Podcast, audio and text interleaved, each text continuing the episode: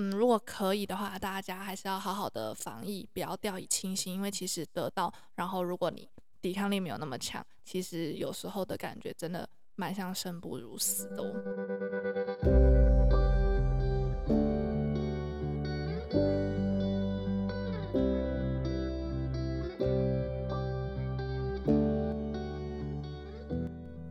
Hello，大家好，欢迎来到艾米智音。原本跟大家预告说这礼拜没有办法及时上线的原因是我确诊啦。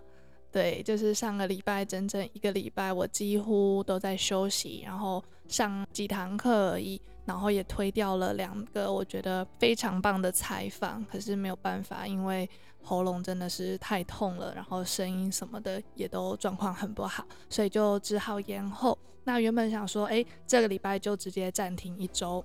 但后来想想，觉得好像可以趁今天心情很好，身体恢复的也很不错，然后来跟大家分享看看我这一周到底都在做什么啊，然后呃确诊之后的心情等等的。那我知道现在台湾的疫情状况也真的不是很好，所以如果说你现在的状况很焦虑啊，或者是说蛮想了解说对于 COVID 这件事情的心态建设等等的，你也可以继续往下听哦。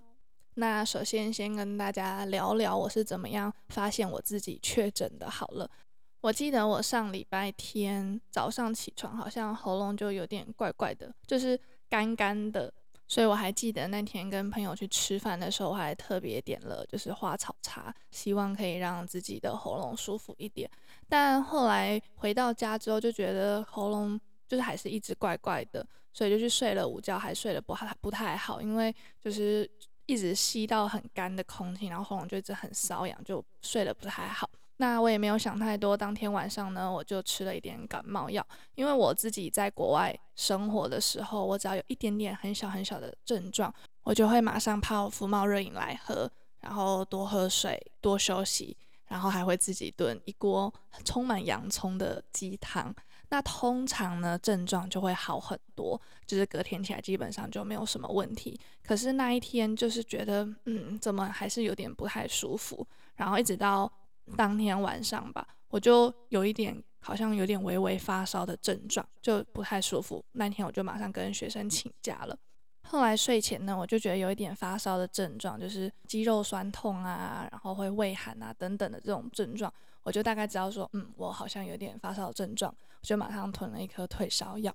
隔天起床呢，发烧的症状就好很多，可是喉咙就一直还是怪怪的。可是那时候还没有到非常的痛，所以当天早上我还是上了两三堂课，然后下午啊就去休息了一下。可是到了当天晚上要再继续去睡觉的时候，我半夜喉咙整个痛醒，痛到就是觉得。哇，好像有人在割你的喉咙，然后你每吞一个口水，你都觉得好像有人在割你的喉咙，或者是觉得喉咙快要破掉的那一种感觉，真的是超级不舒服。此生喉咙没有这么痛过。那因为我之前看过其他人分享他们的就是 COVID 症状，然后其中一个就是喉咙会剧痛，然后从那个时候开始，我就觉得嗯，不对，我觉得我应该是确诊了。然后我隔天早上起来就跟我室友说，我觉得我好像确诊了，所以他就马上去上网订了快筛的包。那那个在在美国一户呢，就是有八个免费的快筛剂，所以我们这一户呢就 被我们用掉了，就是它是热门牌。然后我们这一户好像有四四四户吧，就是有租给四组家庭这样子，然后我们就把这一户的名额用完了。好，anyways，反正。后来呢，我们就是要等快筛寄来嘛，所以才会知道自己有没有确诊。可是我自己心里还蛮清楚，我觉得我应该就是确诊了。然后我有吃一些就是从台湾带来的一些感冒药，像是喉咙痛的药啊，然后流鼻水跟咳嗽的药，可是完全没有得到任何的舒缓。这个时候呢，我就更加确信我是确诊了，因为我们一般的感冒呢，基本上都是细菌感染。但是 COVID 它是病毒，所以我们一边一般的感冒药是没有办法杀死，或者是没有办法就是对抗病毒的。所以我一知道说，我一感觉到完全没有变好的迹象，我就大概也更加肯定我是确诊了。那后来我室友就跟我说，那就不要再吃药了，因为这样子只会造成更多身体的负担，因为你吃了它也不会比较好，那你的身体还要去代谢你的药丸，反而增加你身体的负担。所以我们就是秉持靠着自己的免疫力去对抗这个病毒，然后多吃维他命 C 啊，多吃一些比较让喉咙舒缓的东西，像是我们吃了好多天的粥，然后汤面等等的。可是后来一直到了第再再隔一天晚上的半夜，一样都是半夜，就是我的喉咙整个就是再一次的痛醒，然后完全没有任何的改善，我就觉得真的好痛苦。然后那天早上我就跟我室友说，拜托让我吃个止痛药，因为真的好不舒服。他就去帮我买了一个呃，就是这边药局就可以买得到的止痛药水跟止痛药丸，然后我就先吞了，就是先喝了那个止痛药水。然后就发现哇，真的好很多。然后睡个午觉起来之后，我觉得那个痛的程度直接少一半。然后后来晚上的时候就一样，就是再喝一点点。后来我就几乎不想再仰赖它了，因为其实止痛药它也就是只能暂时的舒缓你的痛觉，可是它对于治愈身体或是打败病毒，我在猜应该是没有太多的效果。所以我就觉得，如果还是可以忍痛的范围内，我就不要再吃止痛药了。所以我大概。只吃了两三次而已，然后后面呢，就是完全靠自己的抵抗力。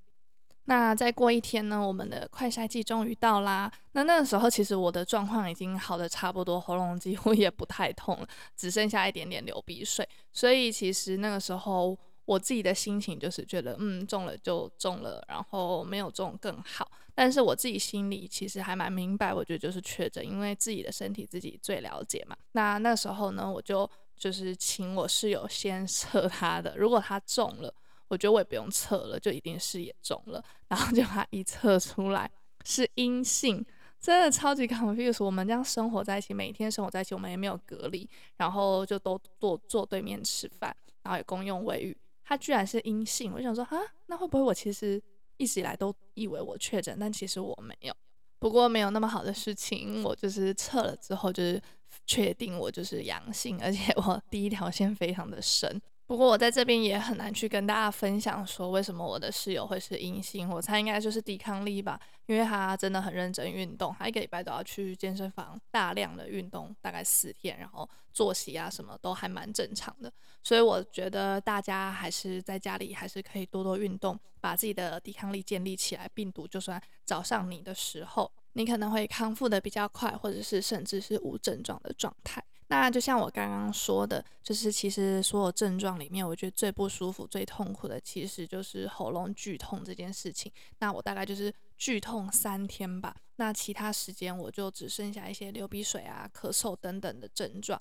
那这些症状我觉得都是还可以接受的，就是跟一般的感冒差不多。不过我还是觉得。嗯，如果可以的话，大家还是要好好的防疫，不要掉以轻心。因为其实得到，然后如果你抵抗力没有那么强，其实有时候的感觉真的蛮像生不如死的哦。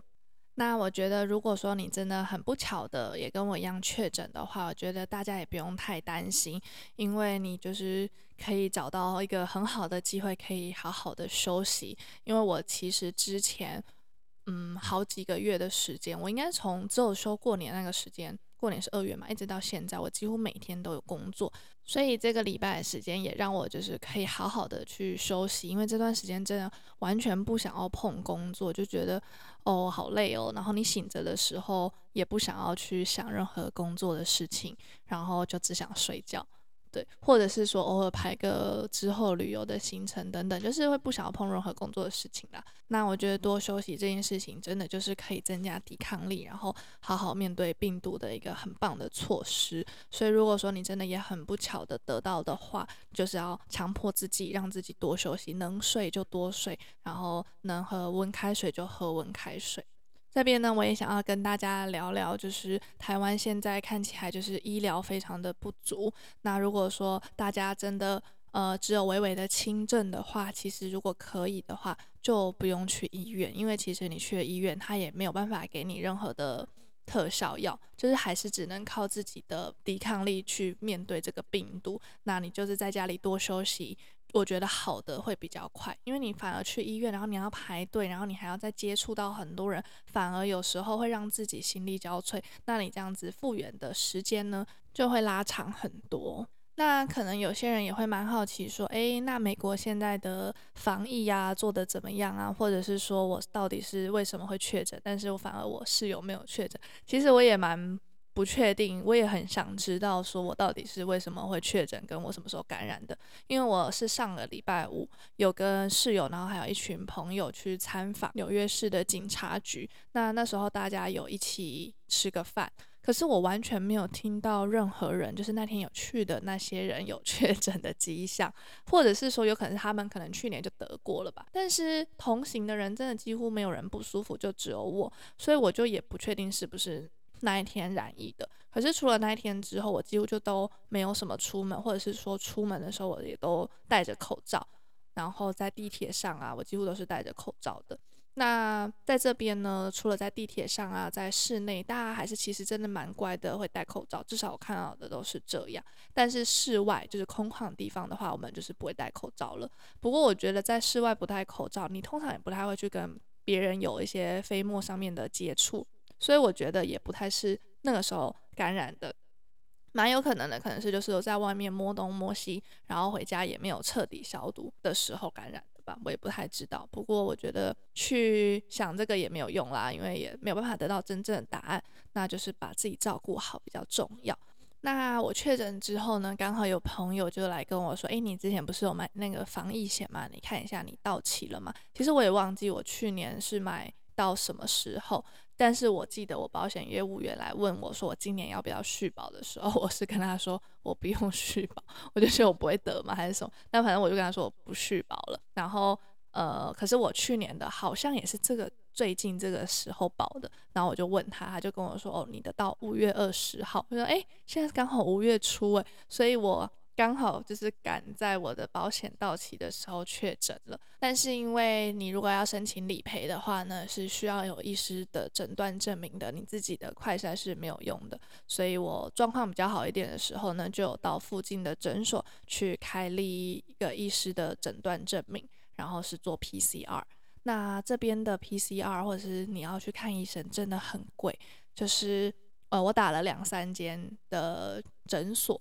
那我在美国呢，是完全没有任何的保险的，所以我就是要自付额。那每一间医院都不太一样，然后我就打了第一间诊所的时候，他是报我两百多块，好像两百三吧，然后换算台币大概就是七八千，就觉得哇，好贵哦，还是有点舍不得。即便可能保险会支付，可是我也不确定到底。最后能不能顺利的理赔？所以我还是就是在问了第二间，然后第二间他是跟我说快筛一百二十三，可是 PCR 九十九。我想哈，不是 PCR 比较准确吗？那我就申请了 PCR，然后刚刚也去拿了报告，确实就是 positive。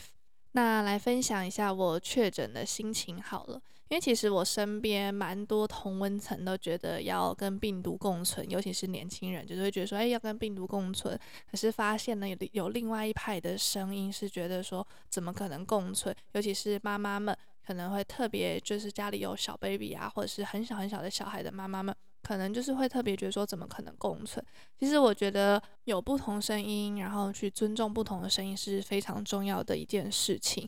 那也希望就是台湾现在很乌烟瘴气的这个风气可以快点过去。我觉得我们更需要更多的包容，因为每个人都有自己的立场。那也希望说，透过这样子的分享呢，可以让在焦虑的你们可以得到一些安慰。那如果说你，呃，真的不得已要出门，我觉得还是要把口罩啊，然后防疫啊，酒精多喷做好。因为其实真的得到 COVID 这件事情，没有人说得准，说未来会有什么样子的后遗症。而且我必须说，真的很痛苦。对，就是真的，如果可以的话，我也不太希望确诊。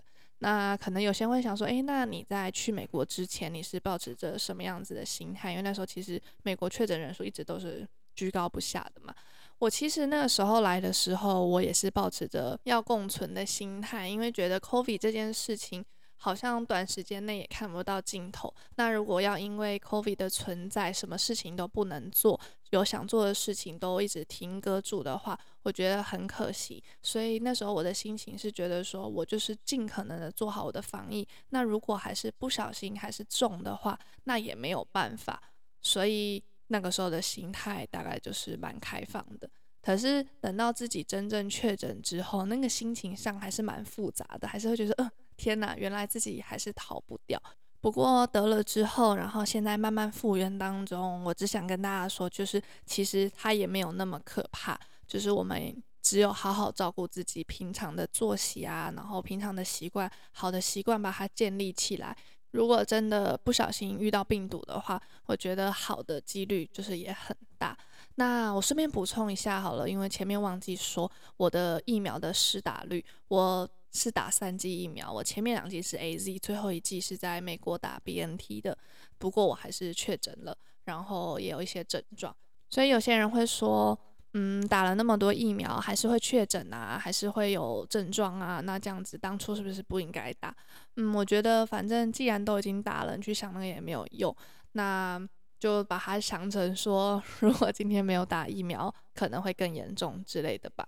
所以我这边的建议是，如果可以不要出门的话，就尽量都不要出门。聚餐啊、聚会什么的，我建议也都还是要快筛之后再聚会，或者是说如果没有真的那么急迫性的聚会，也可以先暂时取消。因为现在台湾的医疗状况感觉真的非常的不乐观了，所以我自己会建议说，诶，如果可以的话，就是大家一起加油，然后一起度过这个难关。那也希望说这集的艾米之音可以让台湾的你们减轻一点焦虑感。那我在这边也偷偷跟大家预告一下，就是接下来的几个礼拜呢，我都邀请到一些我觉得爱你所值非常棒的系列跟大家分享，所以大家一定要订阅起来。然后如果喜欢我的分享的话，一定要五星留言好评跟我说哦。那艾米之音，我们就下集再见，祝大家身体健康，拜拜。